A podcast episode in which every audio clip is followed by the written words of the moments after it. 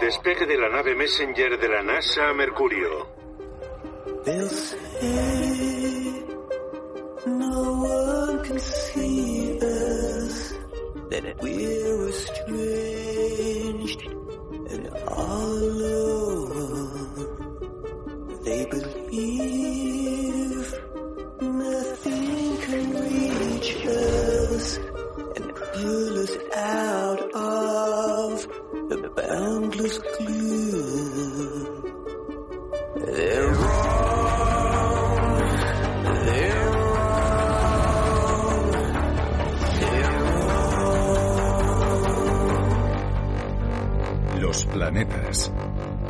Mundos helados.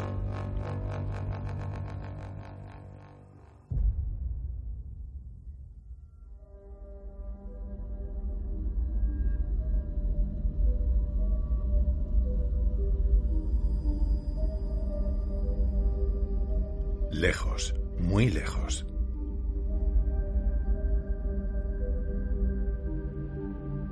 Más allá de Marte. Pasadas las tormentas de Júpiter y los anillos de Saturno. Las condiciones son muy diferentes. Las temperaturas se desploman y las distancias entre los mundos no se miden en millones, sino en miles de millones de kilómetros. Aquí se encuentran los planetas más misteriosos. Urano, una canica azul claro que flota en las profundidades heladas y oscuras del espacio. Y más lejos aún, el último planeta real del sistema solar. Neptuno. Pensábamos que más allá solo encontraríamos pequeños mundos sin vida.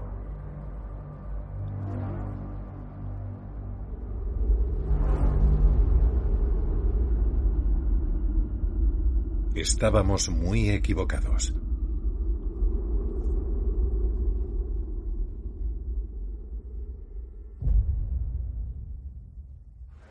60 segundos. Todo sigue en orden. Viajar a los planetas más lejanos Neptuno y Urano es tan difícil que solo lo hemos conseguido una vez.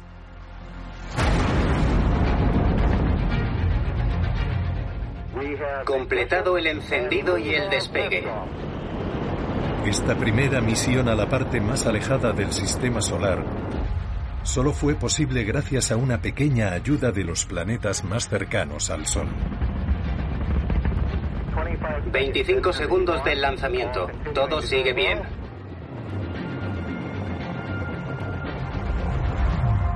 Aprovechando al máximo un inusual alineamiento planetario.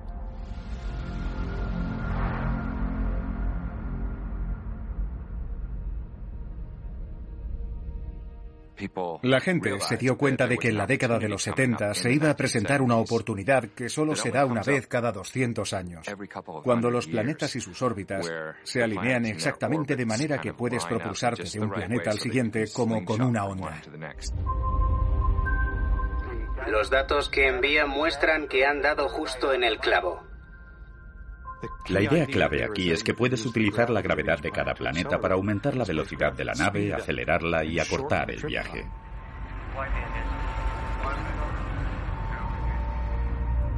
Si funciona, esta serie de impulsos planetarios hará que la Voyager recorra 1.400 millones de kilómetros en el espacio antes de llegar al primero de los mundos helados.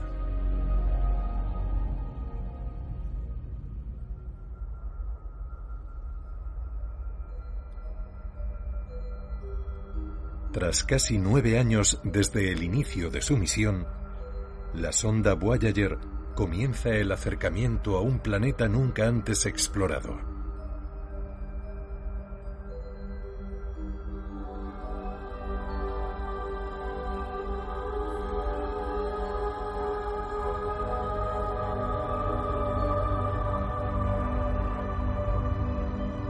Una inmensa bola de gas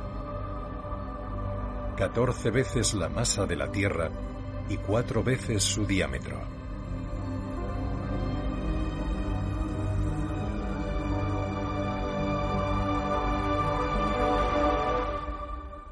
Era solo una gigantesca y monótona bola de color azul verdoso.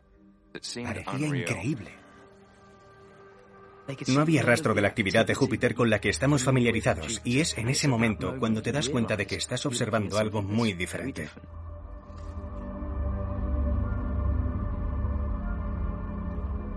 Para ser sinceros, el pobre Urano tiene unas nubes bastante aburridas. No había mucho que ver con las cámaras.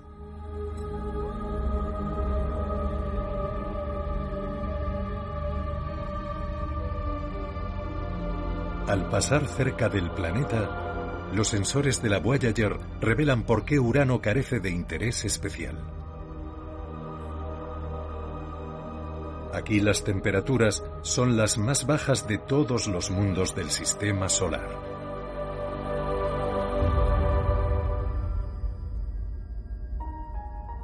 Simplemente no hay suficiente calor para activar las tormentas que se ven en Júpiter y Saturno.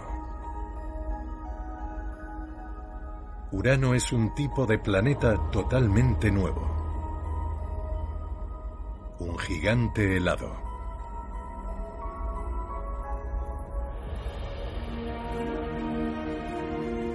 Y aún había más sorpresas por descubrir.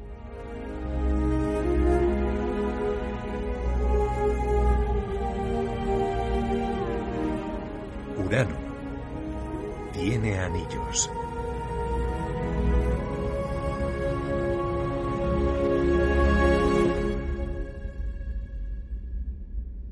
Gracias a las observaciones telescópicas sabíamos desde hace mucho tiempo de la existencia de los anillos en Urano, pero no conocíamos la configuración o la forma. La nave Voyager comienza a explorar el sistema de anillos y encuentra algo curioso entre las sombras. Dos lunas. Cordelia en el extremo interno del anillo más brillante y Ofelia en el anillo externo. Esto ayudó a organizar el sistema entero.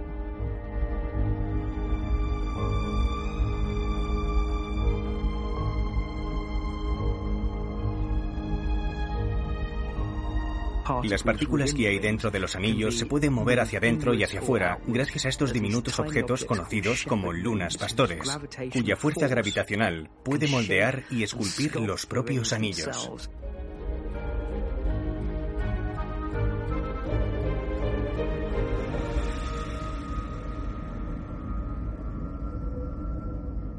Pero es la orientación de las órbitas de estas lunas y los propios anillos lo que diferencia a Urano como el más extraño de los mundos.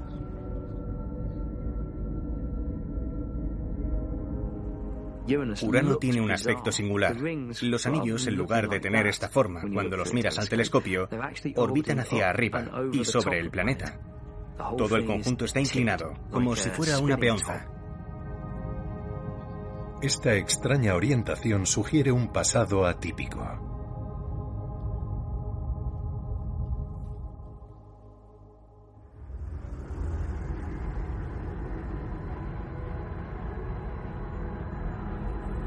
Desde el inicio, todo en el sistema solar ha estado girando en la misma dirección. Comienza con la ingente nube de material que orbita alrededor del joven Sol. Con el tiempo, el material se va cohesionando para formar cada uno de los planetas. En la actualidad, todos ellos orbitan alrededor del Sol y giran sobre su eje en la misma dirección en sentido contrario a las agujas del reloj, al igual que esa nube primigenia. Excepto Venus y Urano, que giran en sentido contrario.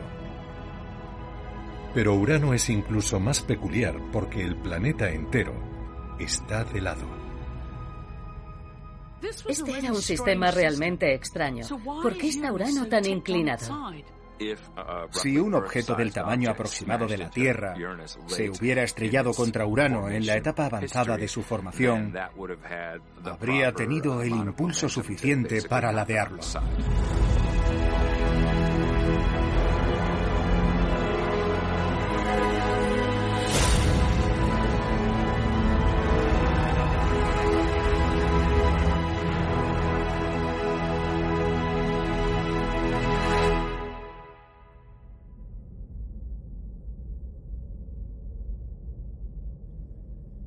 Esa colisión también podría ayudar a explicar otro de los misterios de Urano.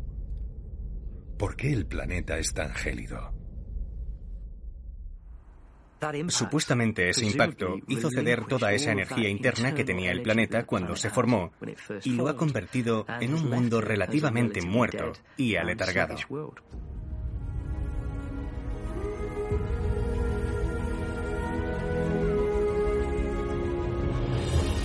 Se aprendió mucho durante este breve encuentro. Pero los descubrimientos más insólitos de la sonda Voyager están aún por llegar.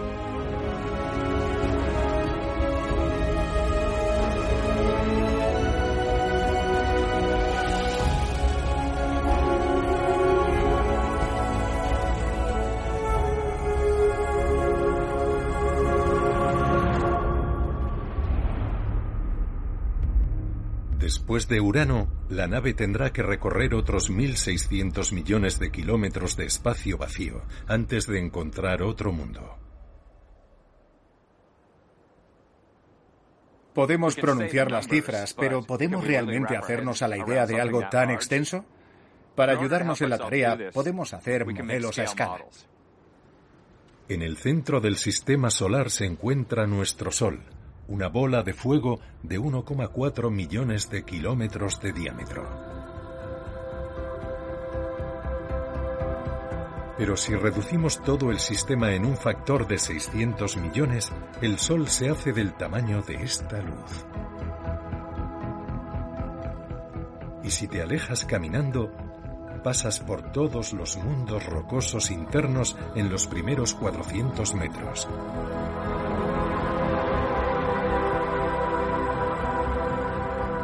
Llegar al sistema solar exterior, en cambio, es mucho más arduo.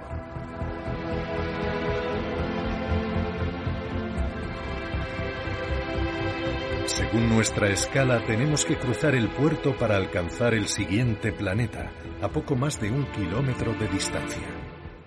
Hemos alcanzado la órbita de Júpiter, el mayor de los planetas y el primero de los gigantes gaseosos.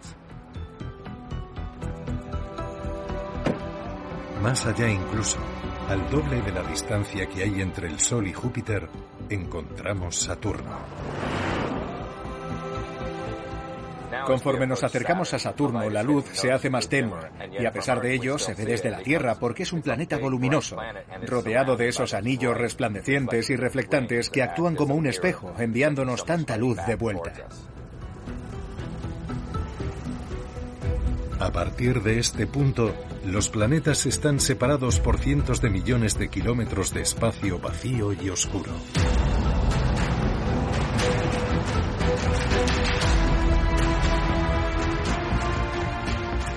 Nos aproximamos a la órbita de Urano, de nuevo al doble de la distancia existente entre el Sol y Saturno.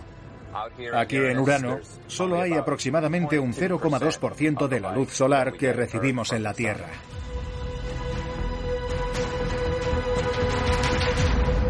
A 4.500 millones de kilómetros del Sol, adentrándonos en la oscuridad, empezamos a entender plenamente las distancias a las que se enfrenta la Voyager.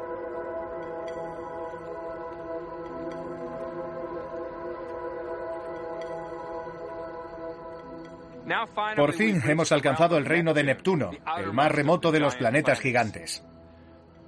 Allí, en aquella pequeña isla, la Tierra y los otros planetas están deleitándose con el cálido resplandor del Sol cercano. Parece que hemos recorrido un largo camino.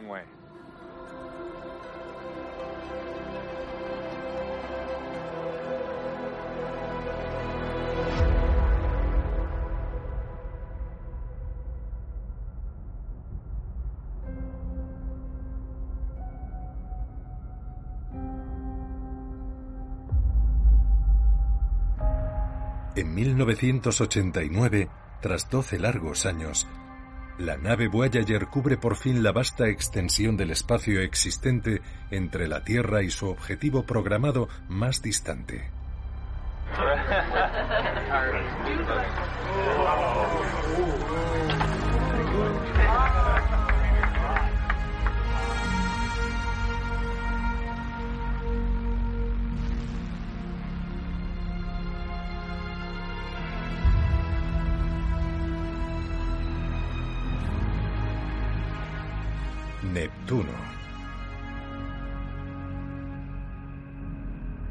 Un gigante helado con una masa que es 17 veces la de la Tierra. Más alejado del Sol que Urano, a más de 1.500 millones de kilómetros de este, Neptuno es casi químicamente idéntico a su planeta vecino. Sin embargo, sorprendentemente, no podría ser más diferente. En cierto modo, Neptuno fue casi un alivio, porque tenía rasgos distintivos, ¿sabes? Fue como bien, de nuevo un planeta con sus nubes y sus características. Neptuno generó gran entusiasmo. Tiene nubes arremolinadas y fuertes vientos, de más de 2.400 kilómetros por hora, los más veloces del sistema solar.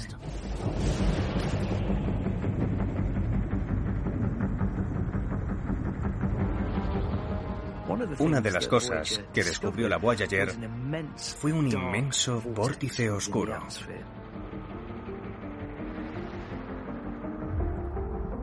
Una enorme mancha oscura que gira en espiral.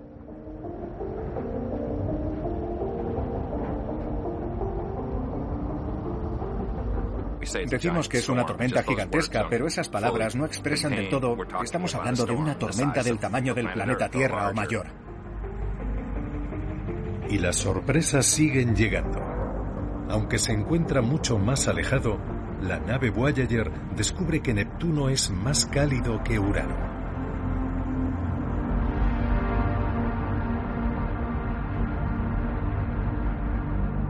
Y la fuente del calor es otra singularidad de este extraño planeta.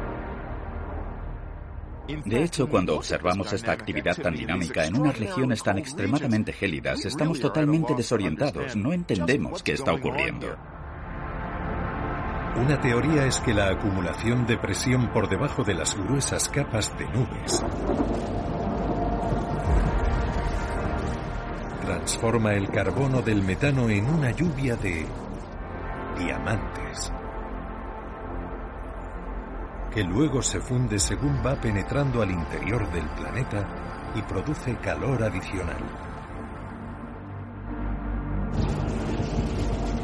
A medida que el calor entra en el gélido frío del espacio, resuelve toda la atmósfera y levanta vientos por todo el planeta. No hay cordilleras, ni valles, ni barreras continentales que interfieran en estos perfectos flujos dinámicos de fluido. Eso significa que cuando se inicia un patrón meteorológico, empieza a girar un vórtice o comienza a subir un penacho. Casi nada lo puede entorpecer. Esos vientos que se generan y comienzan a dar vueltas siguen dando vueltas y vueltas. No hay nada que los pare, no hay fricción con la superficie. El frío extremo existente hace la atmósfera menos viscosa.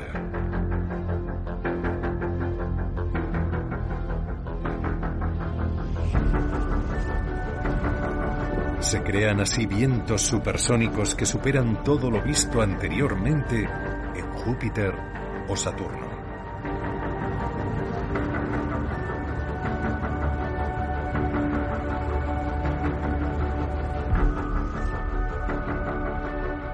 Nave espacial Voyager 2 casi ha terminado su gran viaje.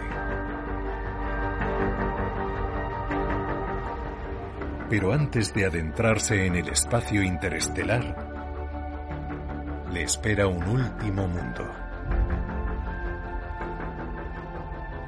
aproximadamente del tamaño de nuestra Luna, pero marcada con profundas grietas y fisuras, Tritón está cubierta por una pátina de nitrógeno congelado. Esperábamos que fuese un mundo gélido y silencioso. Pero una espectacular imagen que nos envía la Voyager nos revela algo totalmente inesperado.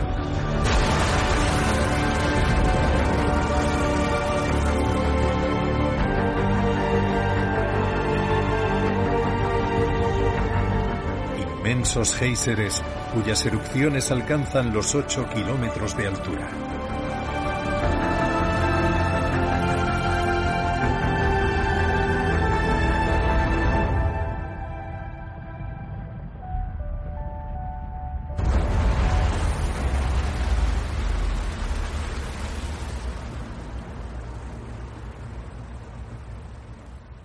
Existen géiseres como este incluso en Tritón, que está 30 veces más lejos del Sol y es realmente gélido. A pesar de ello, de alguna manera sigue teniendo lugar esa intensa actividad geológica.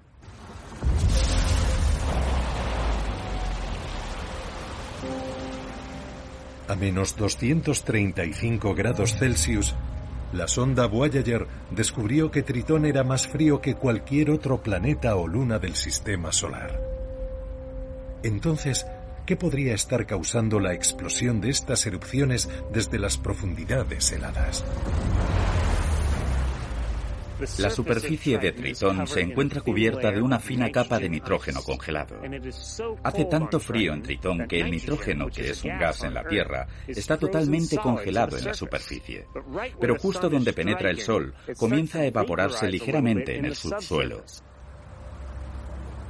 A medida que la luz del Sol atraviesa la superficie helada de nitrógeno, va calentando una capa de partículas más oscuras por debajo.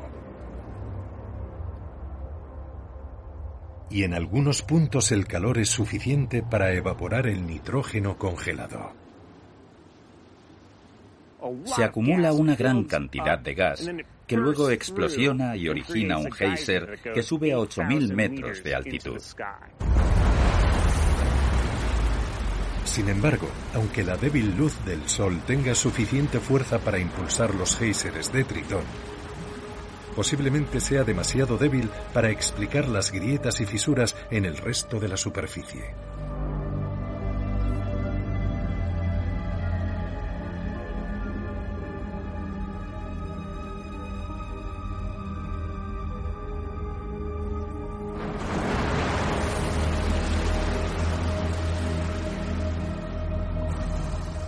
Se cree que lo que las ha provocado está relacionado con el extraño camino de Tritón alrededor de Neptuno.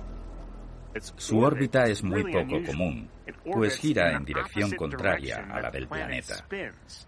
La mayoría de las lunas orbitan en el mismo sentido que su planeta, pues pensamos que se forman al mismo tiempo que éste en un disco de material alrededor del planeta. Como Tritón se mueve en la dirección contraria, creemos que se ha debido crear de forma diferente.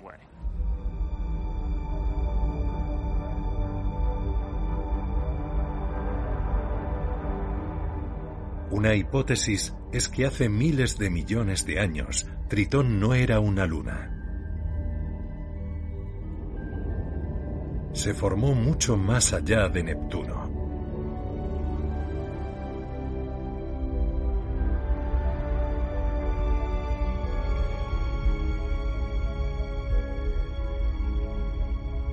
Un inmenso objeto errante que finalmente se acerca lo suficiente a Neptuno para ser captado por su gravedad.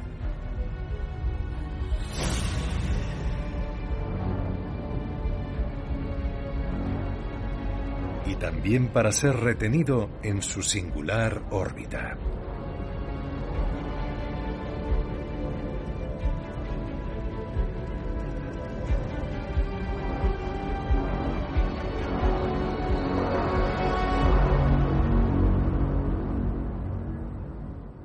Cuando Tritón entra en órbita alrededor de Neptuno por primera vez, no describe una órbita perfectamente circular.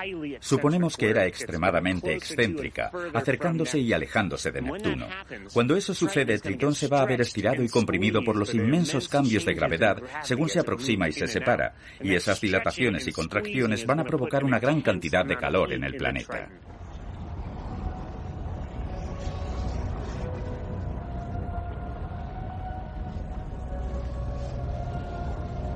Con el tiempo, la órbita de Tritón adquiere una forma cada vez más circular.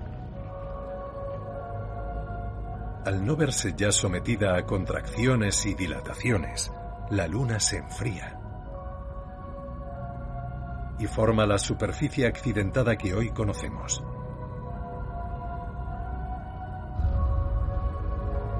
A medida que se aleja de Tritón y Neptuno, la misión de la nave espacial Voyager toca a su fin.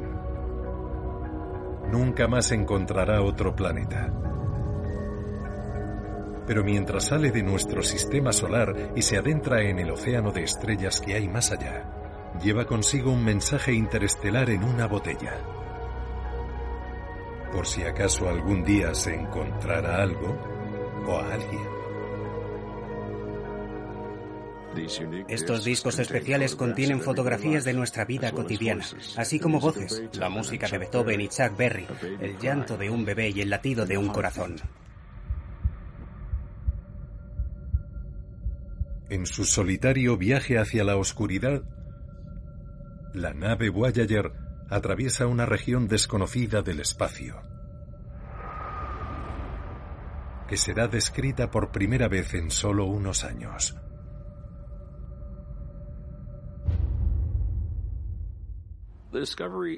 El descubrimiento del cinturón de Kuiper en los años 90 es probablemente el más importante de la era espacial. Cambió todo por completo. Fue como si tuviéramos un mapa de la Tierra sin el Océano Pacífico, porque no sabíamos que estuviera ahí. El cinturón de Kuiper es la zona más remota del sistema solar. Aquí circulan trillones de nódulos congelados de agua, amoníaco y metano alrededor del distante Sol. El cinturón de Kuiper es lo que denominamos la tercera zona del sistema solar. Creemos que se trata de la región más primitiva, un área de objetos helados más allá de la órbita de Neptuno. Por asombroso que parezca a principios de los años 2000, nuestros telescopios adquieren la potencia suficiente para distinguir estos objetos tan increíblemente distantes.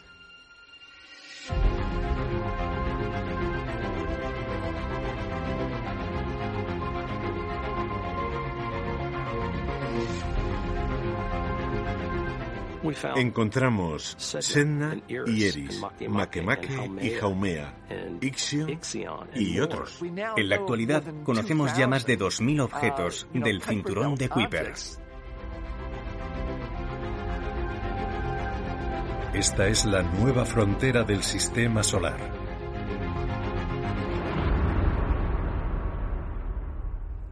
Y en 2006, una nueva sonda se prepara para dejar la Tierra en una misión con el fin de explorarla. 5, 4, 3, 2, 1. Encendido y despegue de la nave espacial de la NASA New Horizons en un viaje de una década para visitar el planeta Plutón y más allá. Sale disparado a tal velocidad que se convierte en el lanzamiento más rápido de la historia desde la Tierra. En cuanto despegamos tuvimos que comprobar todos los sistemas auxiliares y planificar el sobrevuelo de Júpiter más sofisticado hasta la fecha. Incluso con el impulso extra de la gravedad de Júpiter, se tardarían 10 largos años en llegar al cinturón de Kuiper. Con el fin de garantizar que durase una década, incluso construyeron más de la cuenta. Había dos de todo, ordenadores, sistemas de orientación. Y averiguaron cómo hibernar. Fue la primera nave espacial que entró en hibernación. Nunca antes se había hecho. Poner gran parte de la nave espacial a dormir, dejarla deslizarse en silencio. para alargar la vida de los sistemas electrónicos. Hasta entonces ninguna misión espacial había usado la hibernación de manera cotidiana para cruzar el sistema solar. En realidad daba miedo porque lo apagas y esperas que se vuelva a encender. El primer objetivo de la nave New Horizons es el residente más famoso del cinturón de Kuiper.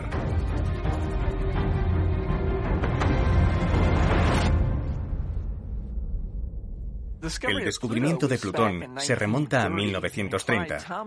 Un joven campesino, Clyde Tombaugh, estaba usando el telescopio en el observatorio Lowell de Arizona. En las noches despejadas, Clyde salía y tomaba imágenes del cielo y placas fotográficas, y cuando estaba nublado durante el día, aprovechaba para comparar esas placas. Cuando estás observando el cielo, ¿cómo sabes si algo es una estrella o un planeta? Bueno, los planetas se mueven con relación a las estrellas porque están mucho más cerca de nosotros que estas. Y Clyde percibió que había un pequeño punto que se movía entre las estrellas. Entonces Clyde Tombaugh descubrió Plutón. Fue coronado como el noveno planeta un título que Plutón ostenta durante 76 años.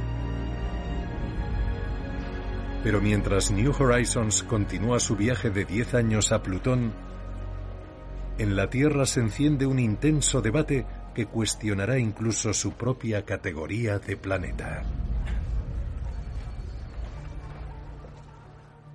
Según la Unión Astronómica Internacional, un planeta tiene que orbitar alrededor del Sol.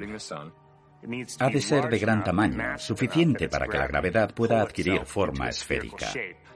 Y tiene que haber despejado su zona, es decir, ser una especie de abusón gravitatorio de su propio universo. El problema es que la región de Plutón en el cinturón de Kuiper está llena de cientos de objetos helados.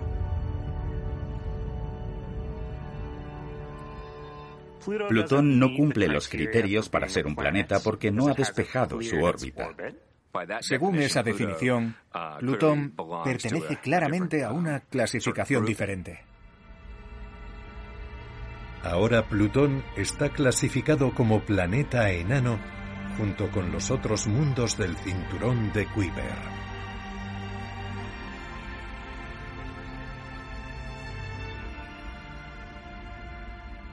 Los científicos planetarios nunca han dejado de referirse a Plutón como un planeta. Plutón es lo que es, da igual si lo llamamos planeta de pleno derecho o planeta enano. Como los definamos y etiquetemos es algo secundario, periférico a la cuestión central, que es la exploración.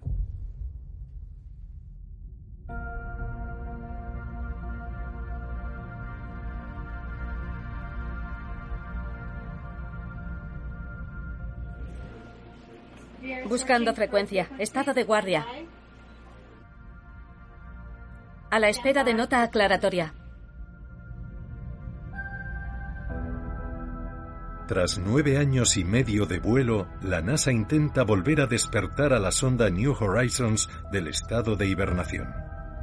Lo primero que dijo fue, Alan, hemos perdido contacto con la nave.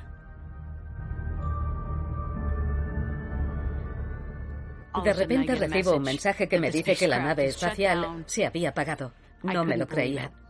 Fue sobrecogedor. Teníamos solo unos días hasta que comenzara el sobrevuelo para reanimar a la pequeñina. Nueve años de impecable viaje espacial serían un esfuerzo inútil si no conseguíamos poner a New Horizons en funcionamiento de nuevo. No fue fácil, pero consiguieron ponerla en marcha justo tres horas y media antes.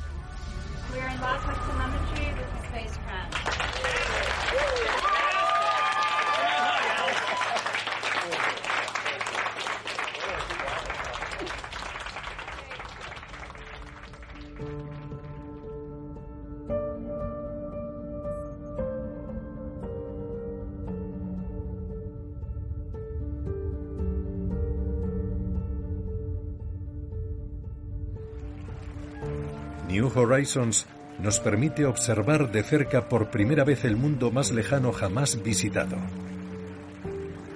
Un mundo que desde su descubrimiento solo había aparecido como una mancha lejana. Plutón es tan pequeño que pensábamos que la superficie estaría geológicamente muerta. Cuando la nave New Horizons consiguió hacer todas esas fotografías, literalmente nos rompió todos los esquemas. Plutón fue una sorpresa y una revelación en muchos sentidos. Ha resultado ser uno de los objetos más fascinantes de todo el sistema solar. Montañas gigantes de agua helada tan grandes como las montañas rocosas en Estados Unidos. Una orografía de cuchillas.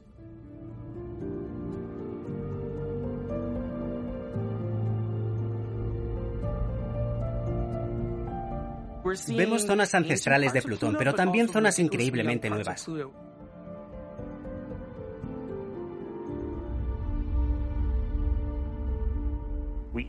Incluso creemos distinguir dunas que la fina atmósfera va dispersando. Un planeta pequeño debería ser más simple, quedarse sin energía en los motores internos y dejar de evolucionar, como hizo la Luna hace miles de millones de años. Pero se ve que Plutón no estudió con los mismos libros. Uno de los rasgos más fascinantes que nos mostró la sonda New Horizons es la región bautizada en honor al descubridor del planeta, la llamada región Tombaugh. Al recibir la primera vista general de Plutón, vimos esta región con forma de corazón. El lóbulo occidental del corazón recibe el nombre de planicie Sputnik. Una planicie gigante de nitrógeno, metano y monóxido de carbono congelados. Y que se extiende a lo largo y ancho de más de 800 kilómetros cuadrados. Y en su periferia se encuentra una cordillera montañosa de hielo de agua congelada que se eleva a 6 kilómetros sobre el nivel de la planicie.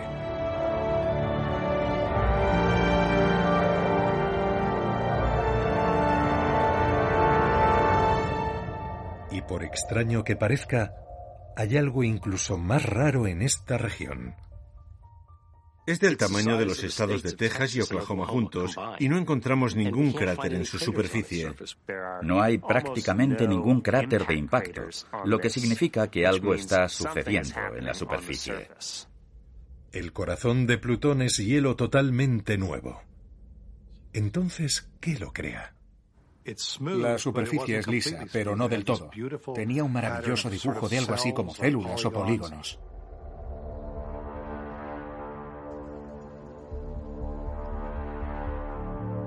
Las detalladas imágenes enviadas por la New Horizons revelan una enigmática red de formas hexagonales y pentagonales que se entrelazan y recorren la superficie de nitrógeno congelado.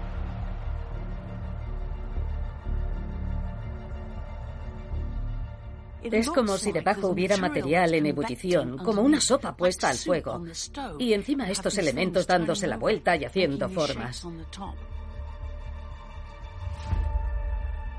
Empezamos a devanarnos los sesos y preguntarnos cuál sería la causa de ese extraño comportamiento.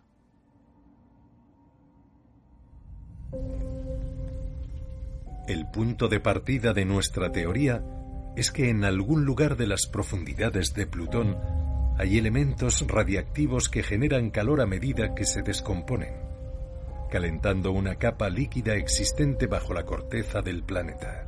Creemos que debajo de las exóticas formas de hielo de la superficie de Plutón y debajo de la corteza de agua helada, que podría fácilmente tener 100 kilómetros de espesor, hay en realidad una capa de agua líquida que rodea un núcleo rocoso.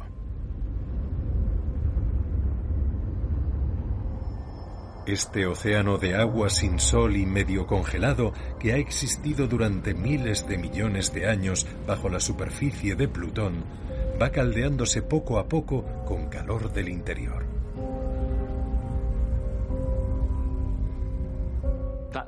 Esa pequeña cantidad de calor que escapa creemos que es suficiente para activar la convección y los exóticos diseños que vemos en la planicie Sputnik. Y eso se debe a que el nitrógeno es muy débil y no se requiere mucho calor para hacer que entre en movimiento. Dado que la superficie de nitrógeno burbujea lentamente, la zona es pavimentada de continuo, limpiando así cualquier cráter de impacto. Por debajo hace más calor. Por eso hay afloramiento de hielos glaciales en el centro. Luego se extienden y finalmente describen movimientos descendentes en los lados. Eso es lo que crea los inesperados patrones poligonales que vemos en la superficie. Pero ¿por qué toda esta actividad exclusivamente en este lugar? Quizá el corazón de Plutón es el emplazamiento de un enorme impacto que hace mucho tiempo perforó un gran agujero en la superficie, casi hasta el vasto océano que yace debajo. Un inmenso agujero que poco a poco se ha ido llenando de delicado nitrógeno congelado y ahora se agita suavemente sobre un océano más cálido.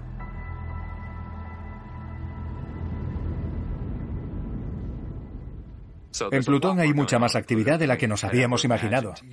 No es necesario ser un planeta gigante o un planeta terrestre para ser un lugar increíble en el sistema solar.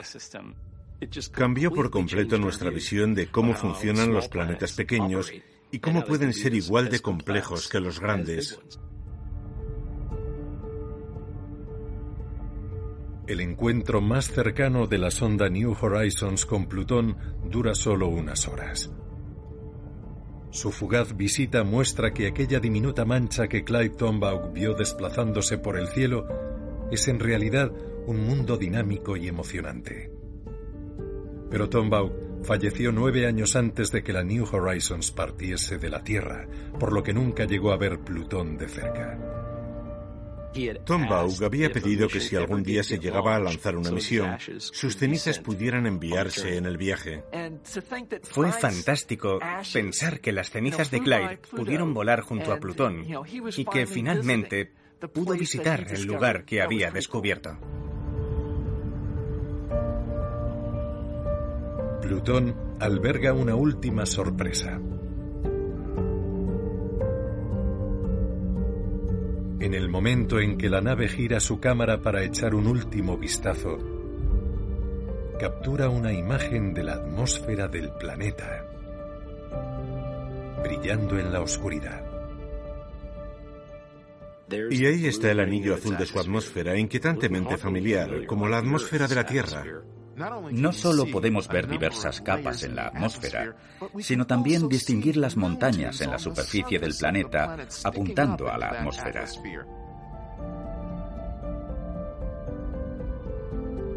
Un delgado cielo azul sobre un océano de agua oculto. A 6.000 millones de kilómetros de la Tierra. Esa imagen resume todo lo que habíamos hecho. Es mi imagen favorita de todo el sobrevuelo, y me gustaba decir que el sistema solar se había reservado lo mejor para el final. Sin embargo, la sonda New Horizons no ha terminado aún. Continúa su exploración del cinturón de Kuiper. Esta era una oportunidad de la nave para estudiar un objeto diferente en el cinturón de Kuiper, algo que pudiera ser mucho más habitual encontrarse en esta región. El 1 de enero de 2019 nos ofrece imágenes del objeto más lejano jamás visitado. Puede que este sea el objeto más primitivo jamás hallado por una nave espacial. Dos rocas congeladas en el momento de la colisión. Al observar Ultima Thule en la actualidad, probablemente estemos retrocediendo en el tiempo hasta los orígenes del sistema solar.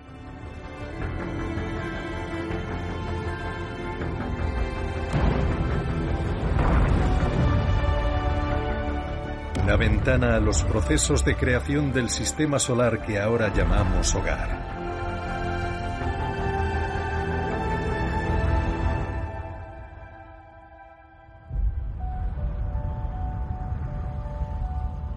La nave New Horizons nos ofrece un atisbo de nuestros propios orígenes, antes de seguir a la sonda Voyager y adentrarse en un viaje eterno hacia las estrellas.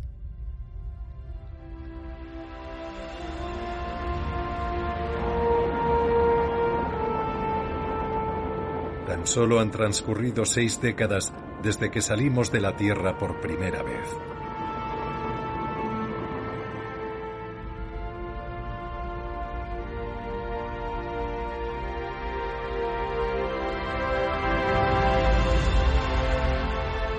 Desde entonces, hemos llegado a explorar el sistema solar en toda su extensión.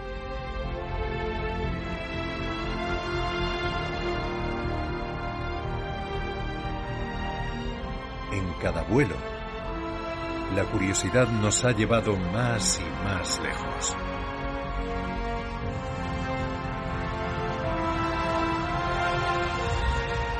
Continuar investigando es algo totalmente natural e intrínseco al ser humano. Responder las grandes preguntas y explorar lo desconocido. Y a medida que la tecnología ha ido evolucionando, cada encuentro nos ha acercado más a ese objetivo. Creo que la exploración de los planetas es una grandiosa aventura en la que todos podemos participar. Hemos conseguido aterrizar exploradores robóticos en Marte. En Venus. E incluso en una lejana luna de Saturno. Siento como si nos encontráramos al comienzo de la exploración planetaria.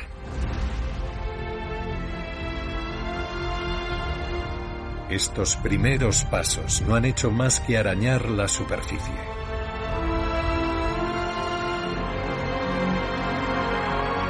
Pero desvelan un sistema solar de una sorpresa y belleza ilimitadas. Nos queda mucho más por descubrir. Aún hay más sorpresas ahí fuera. Aún nos queda mucho por explorar.